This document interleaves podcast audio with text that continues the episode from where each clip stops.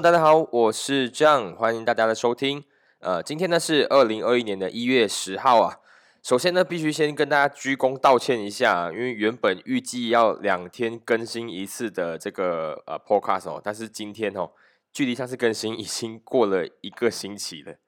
啊，我在这里真的感到十分的惭愧啊。所以今天只好正式的宣布一下，距离我的一千集的目标哈，这个日期自动延后至二零二八年哦。所以大家就是还有一段路要陪我走一下哈。但是其实呢，我这个星期一直有在找机会来录制了，而且我甚至哦是已经坐到电脑前面了，然后可是一直就是没有办法完成录制，这是一个很奇怪的事情，因为呃，我记得我在上个星期的时候，不知道是不是有人告诉我，还是我看了什么星座的运势之类的东西啊。我就隐隐约约有记得，就是有一段内容是这样跟我讲的，就是呃，我在这个星期是会有很多约要去赴的，然后而且我会在这个呃这些赴约上面花了一些小钱这样，然后我你知道吗？真的，我这个星期哦，就是一直每一天晚上都一直有人在约，然后而且这些约都是呃我觉得应该要去的，所以我真的哈是没有时间来去好好的坐下来录 podcast。只不过我说来也是很奇怪啊，因为其实我是没有看这种星座运势这种资讯的习惯的，只是我真的是忘记为什么我上个星期会有接收到这样的一个讯息，就讲我说我这个礼拜会很忙，然后晚上都要出门这样。But anyway，就是我还是发现一件呃很值得开心的事情，就是呃我这个星期即使没有更新到任何的内容。但这段期间里面哈，我还是发现到，哎，有人其实有在真的有在听啦，就是那些 follow 的人真的有在听，而且我的 follow 的那个人数呢，也有一点点提升啊，虽然是很少很少，但是还是很开心，有人在推荐我啊，也是也发现说有人在呃追踪我啊，这样子啊，真的很感谢。然后不过呢，这段时间呢，真的是呃，感觉我的身心是比较疲惫一些哦，因为。我有在小小的啦，就是呃不是很积极的积极在改善改善我的自己的生活小细节啦，比如说早睡早起啊，就早一点点睡啦，早一点点起这样子，然后呃保持去运动啊，还有就是展开我的就是杀灭我的小肚腩的计划，呃只是哈真的啦，那个体力大不如前呢，前两天呢前几天呢，我就一早就起来去跑步呢。然后跑完步了之后，我傍晚的时候再跟我的朋友一起去爬山。然后这一波操作哦，我直接刷到两天。然后我的我的大腿哈是非常的酸，很酸很酸，而且我就一直觉得我体力一直补给不回来，一直觉得很很想要休息，很累这样。然后我才发现说，就是曾经那个壮游的少年哈，已经沦落到此了。但是。我想啊，千错万错都应该都是那些那一波那个 MCO 的错了，都是 COVID nineteen 的错了，不是我的问题。不过现在我已经开始在就是走 recover 的这个路线了，因为我有和我的朋友哈，就是裸体兵、裸体兵哈，有说好就是准备要在这个疫情之后呢，将来可以呃重新正常生活之后呢，要报名马拉松。然后就是因为我。上一集也讲过嘛，就是写日记，感觉上比跑马拉松还要难。然后，可是我从来也没有跑过马拉松，因为严格来讲说，我自己长这么大哦，还没有参加过任何这种马拉松的活动，所以我自己觉得有点逊啊。然后，所以感觉上应该要去尝试看看的。啊，只是我已经在这边讲了，所以我也准备要去真的履行这件事情。所以大家就继续监督我的那种种种承诺好了。好的。二零二一年呢，已经过去了整整十天了哈，所以大家其实还过得还好吗？我相信应该目前最不习惯的事情应该是写日期吧，对不对？因为以前哦，我最怕就是这种时候要写日期、开支票，对不对？因为我们会一直写错那个年份，把二零二一年写成二零二零年，然后一张支票哦，就是你写错日期，你写错一个字都直接作废嘛，所以那张支票还要五毛钱还是一块钱，所以常常会在这个时候浪费好几张支票。再不然哦，就是一直在讲说哦，明年我准备要干嘛？那其实我嘴上讲的这个明年哦，其实指的就是今年二零二一年。然后这就是每年啊，每次跨年之后啊，一定要花一点时间来重新适应的事情。OK，好的，最近的马来西亚呢，还是一堆的事情啊，层出不穷啊。然后我今天呢，就先不吐槽我们的前两天那个高级国防部长哦，他出来开了一场记者会嘛，对不对？然后他最后讲到最后的重点就是。呃，星期一我们的首相还会再出来再宣布最新更严格的 SOP，然后我们就在等接下来看看我们的最新更新怎样好了。呃，我今天呢是准备了三则的 Malaysia 的 YouTube 圈子哦，我们中文 YouTube 圈的一些事件更新。呃，因为我记得呢，我在第一集的节目中哦，就有在讲说啊，为什么我想要做 Podcast 嘛，对不对？然后其中一个原因呢，就是我是觉得 Malaysia 的中文的 YouTube 的圈子里面，呃，大家的作品的深度还是比较匮乏的，然后在探讨事件的能力也比较逊色嘛。啊，只是我最近呢，在我们 Malaysia 的中文的 YouTube 圈子里面发现了几件事情，它还是蛮值得来跟大家做呃分享跟讨论的啦。然后我相信今天这件事这几件事情，大家应该也是呃略知一二的啦。然后我也是希望说，在呃知道了解你们哈，就是在知道这些事情之后呢，你当下是怎么样去看待这些事情的？OK，好的，那我们今天要谈的第一件事情就是一对网红的分手事件啊。我相信我在讲这个这个名字的时候，大家应该都已经知道是谁了哈。呃，马来西亚有很多，其实。我们真的仔细去看的时候，你发现哇塞，真的蛮多网红的，而且很多网红是很有影响力的啊。反正今天我们来讲的第一件事，就是关于这个这一对网红的分手事件呢。只是，哎，今天第一件事情就要讲那么无趣的事情，真的很抱歉。呃，只是这种很家常便饭的小八卦啊、小新闻啊，在现在的这个社会里面哦，它是可以上正规的媒体新闻版面的。不知道大家有没有发现呢？呃，反正在这个故事的主角啊是这有两位嘛，就是我目前马来西亚中文的 YouTube 的圈子里面还蛮有名气的 YouTuber 啊，我自己是没有去 follow 他们那，但是他们的这个资讯哦，真的是你避无可避的，一直可以跑到你的那个呃 Facebook 还是 YouTube 的那个面页面上的，因为可能也是因为我有时候哦会去想要了解一下我们马来西亚的中文 YouTube 圈子，所以他可能就这样推荐给我咯。反正我自己是没有 follow 他们呐，呃，但是呃，我今天要跟他讨论的也不是想要去大家跟大家去八卦一下这对情侣到底呃谁比较爱谁呀，然后或者是呃谁在这件事情上面比较受伤啊这样子，只是这里面有一个很有趣的现象，就是我们知道传统的艺人和现代的网红是有些区别的，然后这区别吼，单从这个爱情观就看得出来。就以前的传统艺人呢，是希望尽量可以隐藏你自己的感情状况嘛，对不对？呃，像是刘德华这样的 level 的艺人哦，他他一直隐藏他自己的另一半要将近二十年呢。我不知道大家呃现在小朋友还知不知道刘德华？应该知道了，最近还是有一一两部电影。反正他他隐藏了他的另外一半这个这个呃讯息将近二十年呢。可是我们近年来哦看才很常看得到，就是很多 YouTuber 很高调的表示自己。交往中，对不对？然后再在呃，就是在呃分手之后，甚至还要拍影片来向广大的社会大众说，呃啊，我们分手了，然后我们为什么分手？这样，就是因为呃那种哦，就是拍生活型 Vlog 的创作者啊，他很大的程度上是必须要把自己的生活，大部分的都曝光在公众的这个眼皮底下嘛，对不对？然后再让我们这种的很好奇别人生活样子的人可以去。看一看，去一窥究竟，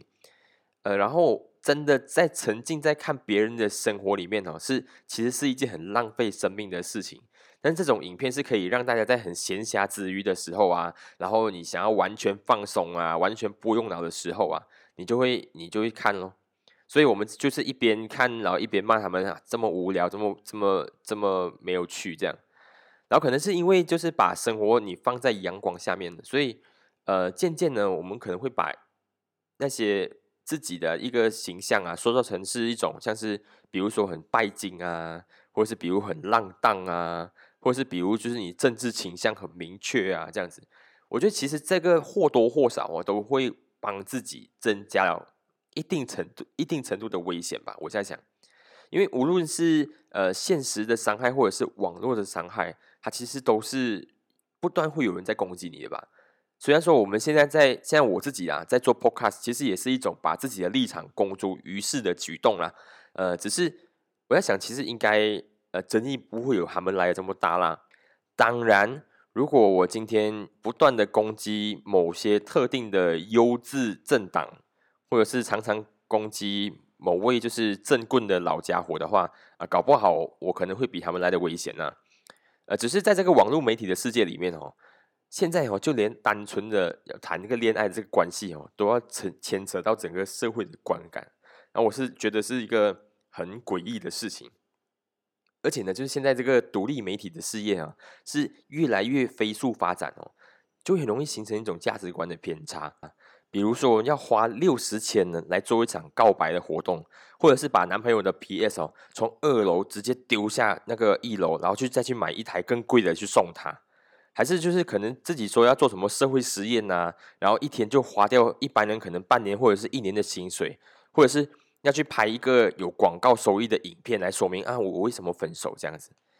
不过我是蛮好奇的啦，就是他们在分手之后，呃，这个分手的影片它广告收益应该也蛮好的，因为那个流量蛮高的嘛。那他们其实会怎么样去就是分配他们这个呃影片里面会带来的广告收益？因为即使分手了嘛，生意还是应该照谈吧。这两这个分手是两个人的事情，拍的影片有流量，应该也是两个人要分配吧。所以你看嘛，一个一个简单的事情，到最后就会搞成就是很多这样子很吊诡的，就是价值观偏差。嗯，所以第一今天带来的第一个就是小新闻，就是这对网红的分手啦。我们这边也不说他的名字，我相信大家应该都知道。OK，我们讲到就是 YouTube 的收益哦，这件事情大家应该都知道嘛。呃，它的收益来源就是靠这就是流量嘛，就是你看的这个流量跟广告费嘛。然后相信接下来这一组人哦，绝对是呃当中的翘楚，就是看呃 YouTube，然后它的收益流量很高的翘楚。虽然这一组人呢，目前呢还没有百万订阅哦，可是这几在近两年来哦，他们应该算是黄明志之外哦，Malaysia 的中文 YouTube 圈子里面另外一个很争议性满满的频道。那个频道呢，就是那那个讲那口头禅啊，常你们应该听到，就是那个尼阿玛基那个什么的频道哈，大家应该知道哈。最近我其实是有考虑在我的自己的 podcast 里面哦，就是真情流露一点的，就流露我的真性情，就是时不时哈，你可以来一句呃什么我爸的笔还是我妈的笔之类的语助词啊，我是蛮 希望可以表达一些就是你你的呃真正心里的感受的。但是我最近发现。我有一位朋友，他是学校的老师，他那天就拍了一个小小的视频给我，就是他们在办公室里面，然后公开播我的这个 podcast 节目，我才发现说，哇塞，我好像不能够不能够如此狂放，你知道吗？因为他们的办公室会有学生进出嘛，如果学生一进来的时候，他听到一句“哔”的那个那个话，我应该怎么样哈？所以啊，暂时我先收敛一点，就继续文质彬彬下去好了啊。然后其他的那些很新三色的事情啊，我们将来有机会啦，有机会你约我，我们到慢慢慢慢的来聊聊，我肯定你听得到的哈。好了，第二则新闻，其实我想要讲的不是新闻啦，就是小小小事情啦啊。其实我想要讲的就是呃，关于低清这个频道，我相信这个频道这一两年呢，一定是 Malaysia 的家长哦，还有就是老师们的噩梦哦，因为他们的频道就是主打肆无忌惮。肆无忌惮呐，他还有毫无畏惧的脏话大全，他们就是一直在讲很多的很多的脏话，然后甚至他引领引领哦，就是成为一股潮流，你知道吗？像是里面有一些很经典的台词，像是 “bro 不要玩，bro 不要玩”，什么 “steady bomb bb”，或是刚刚我讲的那个“你阿妈”那个啊，都是他们的很代表的台词嘛。其实老实讲，就是这些话，我们就是一般普罗大普罗大众都会讲的话嘛。你应该平常也是有跟你的朋友这样讲，哎，我就我在哈弄你这样，哎，Bro 不要玩。应该常常我们都讲过这些话，但是我没有想过这些话、这些句子会被他们发挥到如此淋漓尽致。我嗯，就是在跟大家解释一下，如果有台湾的朋友在听的话，像是 bro 不要玩，这个就是很简单嘛，就是讲说 brother 呃不要这样闹这样，然后 steady boom b b 就讲这个人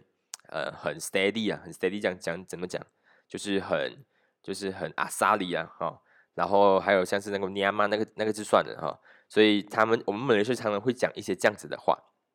所以他们发挥到很好的时候，那影片流量也很高的时候，就很多小朋友也会看嘛，然后小朋友就觉得好像很好玩呢，不然他们就每天在讲，所以他们老师有个老师朋友就跟我讲说，他们常常可以在学校里面哦，听到学生在走廊啊，或者是学校里面的时候就。很朗朗上口，讲的那些频道里面，那些看起来只是要娱乐大众的台词，可是那些其实真的就都是脏话。这些脏话哦，本来是用来什么？用来干嘛的？用来在我们在发泄愤怒的时候的一些用词嘛。可是现在哦，就变成呃大家用来玩乐的一些口头禅呢。你你再接下去发现，你就你就会很你会看见一个现象，就是其实口头禅才是最难戒掉的一种习惯。我我记得我就是在好几年前，我有跟我的一个单车的旅伴去骑脚踏车嘛，游海阿海，然后我们就一起去展开三四天的单车之旅。在出发的那段时间呢，我发现他很喜欢讲，他很喜欢他的口头禅就是那句 F word，就是 fuck，OK。然后我就是我台湾回来嘛，所以我一直就很常在讲干这句这这个字嘛。然后这个三十天下来，我们就一直在不同的，就你呃你 F 我我我干你这样哦，就是讲来讲去讲，到最后哦，我们竟然完美的互相影响哎，然后最后交换口头禅，我觉得真是很好笑的。所以真的千万不要小看那些你感觉像娱乐感很十足的口头禅，真的玩玩呐，你以为？OK，好，可是我觉得啦，就是即使他们带领出这样的风潮啊，可是我也觉得哈，你不得不佩服这群人呢。因为最近他们推出了一首歌，名字叫做《山顶黑毒车》，不知道大家有听过吗？那个诶诶诶，那个最凶的超阿兵，这个这个这首歌啊，也再跟大家词语解释一下哦，就是台湾不是有首歌叫什么《山顶欧高下》，刷顶欧高下还是什么之类的？那我们雷就现在推出一首叫《山顶黑毒蛇》呢，如果你们有兴趣的话，可以听啊。然后呃。这首歌呢，这个视频啊，在短短的两个星期之内哦，它突破了三百六十万的点阅率嘞。这在马来西亚来说是一个很高的流量啊，我自己这样觉得很高流，而且很快的就突破了。它其实也不止这一首歌而已，它其实还有好几个影片也是突破百万的点阅的，都是你即使觉得哦，就是这些脏话很刺耳，可是你还是不得不认同，就是它是马来西亚中中文的一些呃一些。文化在里面，它确实表彰了，就是我们平常生活的一些用语。所以，当我们在觉得这个频道的脏话很刺耳的时候哦，我们在觉得这个是马来西亚中文 YouTube 的一种乱流的时候，其实大家可能没有看见的是，他们是这个市场上面真正专业的团队。我说的是，他无论是拍摄的技术啊，然后或者是他的呃，他脚本啊，他发想的这个创作啊、创意啊，真的。都是马来西亚中文的这个 YouTube 圈子里面数一数二的强，绝对是。你想想看哦，呃，我们都知道马来西亚的阿 Ben 阿谁嘛，就是你知道知道嘛，就是台湾的话，我们就叫做八加九嘛，就是那些小混混之类的。你我们都知道他的形象很鲜明，可是呃，从来哈都没有人把他哦刻画成这么娱乐，有没有？他把它变成一个娱乐的 MV，然后。让大家都可以在那边看着，就一边看一边笑，甚至会回想说：“哎，我以前是不是讲过那些台词？那些歌里面的那些那些台词？”不过我真的相信啦，就是如果你看过那个 MV 的话，你应该除了脏话的部分，我相信你们应该很呃，应该不难呐，被他们那些才华去逗笑，对不对？呃，他们很擅长很擅长看到一些重点，然后再把那重点做一些创意的发想。所以，嗯，你们是怎么看待他们的呢？你们觉得是他们是呃这个领域里面的毒瘤啊，还是你你其实蛮赞赏他们的这个创意啊，赞赏他们的这个特立独行的？呃，不过我我是很期待他们接下来的创作啦。其实我都有在看他们的影片，但是我也还没有 subscribe 他们呢。只是他们的影片确实很有呃自己的味道，而且也很可以帮忙带出，比如说他的广告啊，呃，他的。呃，你看到他的那个编排啊，拍摄手法啊，都是其实都是很很棒的一个很创作，就只是真的脏话太多而已。OK，所以当你看到就是有这样子流量很高，但是他对小朋友的就是影响也很深的这种影片的时候，你又怎么看待呢？OK，好，接下来呢，我要再讲的是第三个团队啊，今天可能会稍微节目长一点点啊，啊，大家就。大家就呃耐心一点哈，接下来我要讲的第三个团队哈，就跟第一清这个团队完全完全不同了。接下来这个团队呢，他们的频道主打的是呃社会呀，还是政治议题的。他们很擅长就是用像嘲讽啊、那种幽默啊，或者是喜剧的方式啊，来呃把那些严肃还是很难聊的议题啊，然后比较轻松的方式带出。呃，是马来西亚一个很难得的频道啦，我知不知道大家知不知道？然后有人哈，有人会在他们的频道下面就是留言说他们抄袭那个台啊台湾的那个博文夜夜秀，可是啊，我在这里是可以帮他们做一些辩护的，因为我觉得我认为啦，他们绝对没有抄袭博文夜夜秀，是因为呃，他们的这个节目的雏形哦，其实在呃。两三年、三年之前哈，在马来西亚要做大选的时候，他们就已经一直不断的在这些做这个政治的嘲讽节目了。然后那时候他们那时候做的可能他们比较多是街访等等之类的。然后甚至哦，他的这个节目哦，呃，搞不好哦，或多或少还是有帮助到这个西蒙当时候在马来西亚赢下这个选战的。所以我是觉得他们呃绝对没有抄袭博文夜夜秀，但是他们最近确实抄袭了别人。啊，他们最近抄袭了一个频道叫做呃认真的建红，OK，好，我现在在讲这个频道呢，它的名字呢叫做新闻报报看，然后它的报呢不是呃报道的报，然后它是爆炸的爆，反正它这个节目的风格就是用嘲讽、用诙谐的方式啊，来带出一些比较严肃啊、比较无聊的议题，甚至是这个名字新闻报报看，其实也是呃。模拟也不模拟，模仿或者是谐音，就是我们另外一个主流电视台上面的一个新闻娱乐节目的名称。OK，因为我不把它直接叫做新闻节目，因为它呃比较有主观意识一点哈。OK，所以总总之这个这个新闻报报款呢，他就一直在做一些比较诙谐然后嘲讽的方式来去针对一些马来西亚的政治议题或者是社会议题去发生啊。然后可是呢，他最近在引用一些资料的时候啊，因为他没有去 credit 原作者，所以就导致他现在有惹上了一点风波了。然后这个原作者的频道呢，就叫做认真的见红，是真的就叫做认真的见红了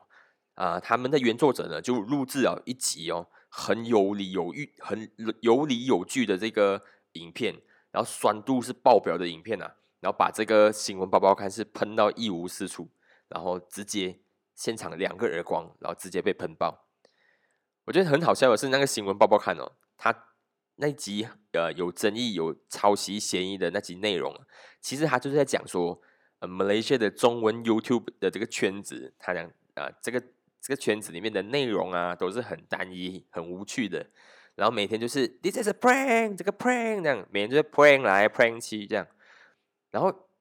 今天如果有人去开箱，然后你接下来 Malaysia 全部都在做开箱，然后今天有人办生日会，然后接下来就会有很多 YouTube YouTuber 都在呃呃就是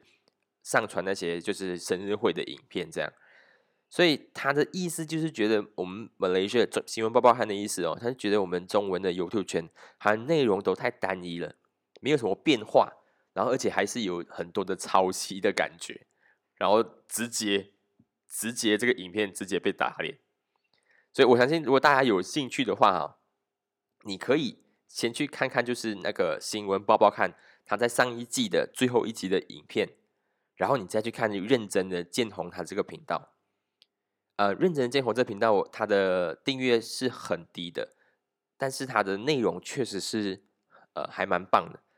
呃，而且都是有经过去审查研究，然后得出来的一些自己的。呃，想法都是我觉得还是很好的一个节目，但是可能是因为呃录制的关系啊，或者是呃题目太严肃啊，讲述的方式也太严肃，所以一直没有流量啊。大家如果有兴趣的话，也可以去看看啦。反正呃我是比较才疏学浅的，因为我没有去办法去去谈论说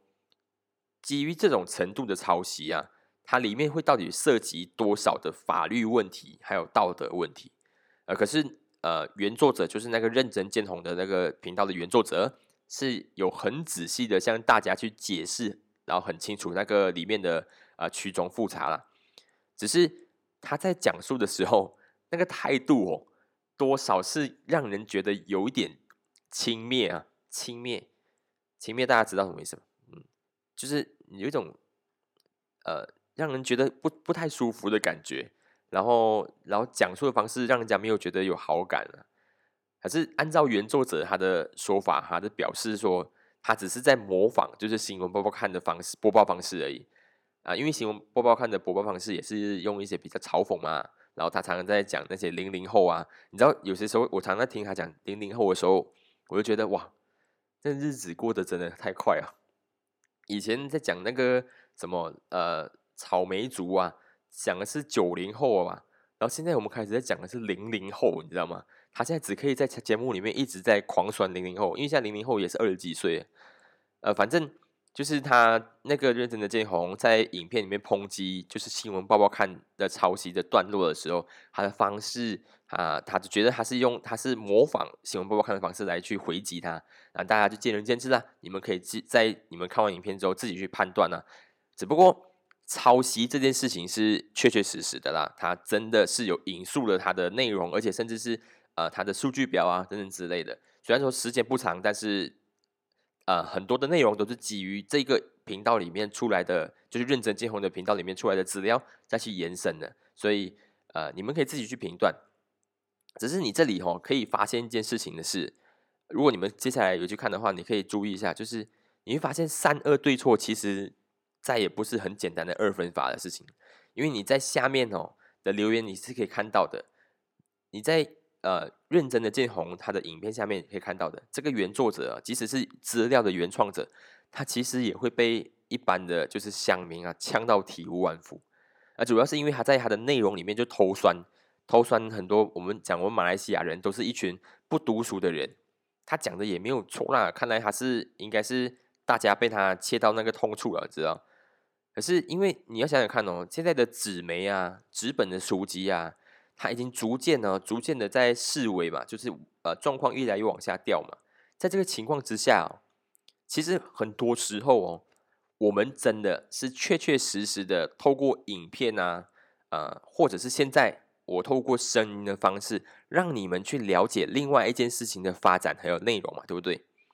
可是呢，这个问题呢，就出在了我们都是透过透过了别人内化的资料哦，来变成我们吸收的。第一手资讯呢，你知道意思吗？我举一个简单的例子来给大家比较容易了解，就是，呃，好几年前哦，台湾他们很盛行，就是其实台湾到现在还是很盛行模仿嘛，对不对？甚至之前有有出过一档节目叫做《魔王大道》的，反正模仿这件事情就很盛行在台湾。然后，呃，当大家都在争相在模仿一些有特色的艺人的时候，你就会发现哦，前阵子啊好好早以前就是有。一段时间很流行模仿台湾的早期艺人，叫做诸葛亮。诸葛亮，低高亮，低高亮。然后可是，其实很多年轻人呢是没有人多少人真正真正看过呃低高亮的表演的，就诸葛亮的表演的。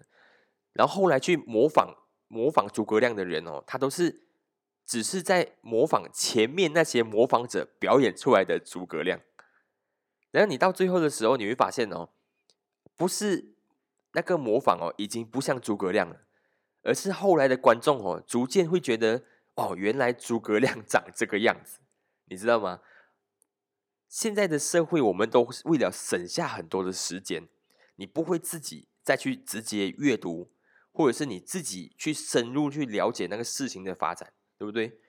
我们很多时候哦，都是直接去吸收别人整理后的那个内容嘛，然后再。呃，你可能在车上听，你可能在影片上面看，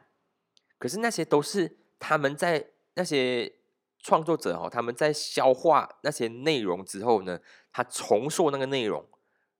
如果我们遇到一些好的资料的内容输出者的话啦，比如说那种正规的新闻播报台的话，那还好嘛。但是如果我们遇到一些很有自我风格的主播的话，还很有情绪的播报的话，那我们其实就很容易被它内化之后重塑的内容哦，去左右去煽动，然后这样的事情在那些没有新闻自由的地方，其实应该更明显，就很容易被呃国家执政的政党操控嘛。只要我们风向带一下，那有我不知道大家知道知道不知道，就是呃新闻啊，就报纸新闻啊，头版的第一页，呃，它翻过来的后面那一页哦，翻过来后面那一页一定是。呃，不重要的新闻，反而是第三版，就是头版，然后你翻过来的背面那页的隔壁那一篇，一定会是呃执政党的新闻，不知道大家知道吗？因为那个那一页更容易看嘛，所以很多时候哦，不不论是排版或者是讲述的方式，其实都可以被操弄的。然后所以大家在这个时候，你就要记记清楚，就是我们现在很多时候在都在阅读的是别人内化和重塑之后的过的那个内容，然后你要怎么样去分辨？我今我几天前呢，我跟我朋友聊天呢，我们那天晚上就就沏壶中国茶，然后聊聊天，然后聊到我们一些关于信仰的问题。嗯，我是一个很有宗教信仰的人呐，就是呃，一般我们在我们在马来西亚可能我们讲的就是那种道教啊，或者是比较不常讲，就是讲民俗信仰啊。我是一个有信仰的人，宗教信仰的人呐。然后我们常常在讲信仰的时候。我们也会讲说，哎呀，你你可以有信仰，你可以相信，但是你不要迷信，OK？那迷迷信是什么意思？其实迷的意意思呢，就是你已经没有可以分辨那个是非黑白的能力了嘛，它就是一种盲目的跟从。所以，我们讲回新闻报报看，就是我其实蛮好奇的，就是为什么他们的团队哦，我一直觉得他们团队蛮专业的啦，可是我不知道为什么他们团队会去抄袭这个。呃，只由一个作者他自己独立完成的资料陈述，就是你不知道这个东西是不是真的对的哦。可是他们会在没有就是经过经过任何的考察啊，或者是呃批判啊、审核啊的情况之之下，他直接就把这个套这个资料直接套用到自己的影片内容里面，你知道吗？所以就是因为这样的内容哦，其实已经很很广泛的充斥到我们的呃生活里面，所以。观众们哦，应该要训练自己的判断能力不然的话，你会发现嘛，接下来哦，不断散播假消息的人呢，一定会从你家里的长辈，然后就变成你的，因为我们已经失去判断的能力了。我们一直觉得，可你就相信这个频道是好频道，然后你依旧全心投入去里面，觉得他讲的东西都是对的，但是你已经没有判断的能力了。OK，好了。呃，以上的三则呢，就是我觉得近期在马来西亚的中文 YouTube 里面的一些近况的更新啦。然后我也是希望大家可以呃多了解一下我们这个国家的这些资讯创作者的状况。当然，就是在这个疫情还是很严重的呃的时期啊，我们的马来西亚还有呃在另外一个灾情，就是我们的水灾泛滥了。呃，我们的每年的就是年底的年头啊，都是呃东北季风嘛。然后上一集我也讲嘛，就是在呃我们的跨年一直到现在哦，真的是每天几乎都一些小雨跟大雨啊。所以在水灾也泛滥的同时啊，其实疫情更加难控制。嗯，我只是想想想说，就是希望大家可以在这段时间呢，多呃表达一下你的人文关怀啦。然后我待我待会我会在我这集的内容的简介里面呢放一些放一个可以呃捐款的资讯。如果你是有能力在这个时候捐款的话，那也多多帮忙，因为真的是有很多的受灾户，他们现在必须呃离开自己的家，或者是呃而且不知道什么时候会回去的。然后在这么在在这么多的人群聚的情况下，然后又有又有我们的 COVID 的疫情，你知道吗？这个根本就是。叫什么雪上加霜啊！我希望大家可以，如果可以的话，我们就呃多多帮忙啦。然后星期一的时候，我们的钉钉啊，钉钉首相啊，就会宣布一个更严格的 SOP 了。但我不知道这个更严格的 SOP 会不会更趋向可能呃要展开呃 MCO 之类的这个事情呢？呃。反正我只希望大家可以安全的度过这次的灾情啦。我们原以为就是二零二零一个结束，二零二一呃看似疫苗已经出来了，可是目前的灾情没有减缓啦。然后也无论是希望是不管是不管是水灾还是疫情啦，然后也希望将来这个呃不知名的 SOP 可以尽量的减少对大家的生活影响啊。哦。呃，讲到这里，其实我还是有很多啦，就因为接接下来，其实马来西亚还是有很多事情准备发生的，不管是马来西亚啦，还有世界，还是有很多事情准备发生。呃，就像是呃马来西亚的抗疫的发展啊，接下来到底会怎么走，我们不知道。然后美国，美国的总统政权移交，哇，前阵子那个美国的 Trump 的支持者有没有攻陷那个国会国会大厦，还是怎么样？哇，你真的觉得，嗯，到底怎么样呢？呃，我我我这边也不多多评论啊，只是也希望他们在二十号的时候可以顺利和平的，就是移交那个总统的政权呐。反正那个 Trump 是说他不会去出席这个这个移交大会了。然后这个美国总统移交之后呢，然后就要过年了嘞。大家过年，昨天我在我朋友家，我的呃我的同事，然后还有就是哎两个都是我同事，他就在家里炒了几道菜，请我们在家里吃饭。然后我蛮喜欢那个感觉的，因为我就买了一瓶酒，因为我就带了一瓶红呃白酒，然后大家吃完饭之后就喝一点小酒，哎，那感觉蛮好，就是有一种生活的情调在里面。然后我们就四个人在那边吃饭，吃完饭之后呢，我们就坐下来看一些新闻电视啊，感受到很浓厚，有看电视是可以感受很浓厚的过年气氛啊。呃，总之就是二月也快过年了，但是如果大家有注意到的话。呃，我们前阵子这三波、这这三千多起的疫情这一波发展哦，其实你如果回推的话，大概十四天哦，你就会发现那个时候刚好是圣诞节，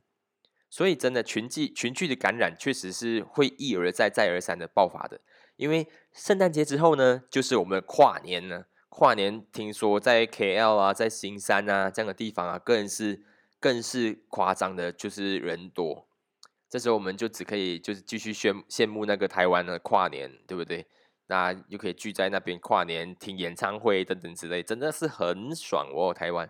反正在马来西亚，我们确实是会一直在呃一波又一波的群聚的呃节节日喜庆之下呢，会有很多的疫情一再爆发的。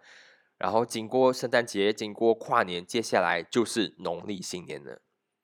所以希望大家无论如何要自己小心啦，好不好？呃，我们也不知道可以怎样子做，然后也只是在等待明天的呃首相的 SOP，看我们的接下来发展怎么样。OK，